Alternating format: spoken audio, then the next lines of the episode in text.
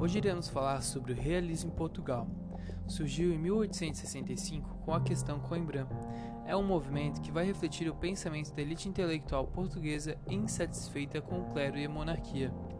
Foi um período de debates e de grande agitação política, social e cultural na Universidade de Coimbra. Em Portugal, o realismo estendeu-se até 1890, quando Eugênio de Castro publicou um livro de poesias, O Aristos. Tendo isso, o realismo surge contra o romantismo. As suas características são objetivismo e cientificismo, racionalismo, materialismo e a negação de sentimentos, reação à monarquia e ao clero, preocupação com o tempo presente.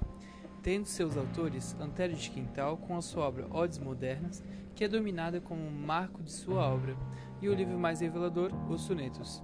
Essa de Queiroz com suas principais obras O Primo Basílio, Os Maias e O Crime do Padre Amaro, ambos marcadas pela trilogia Cena da Vida Portuguesa.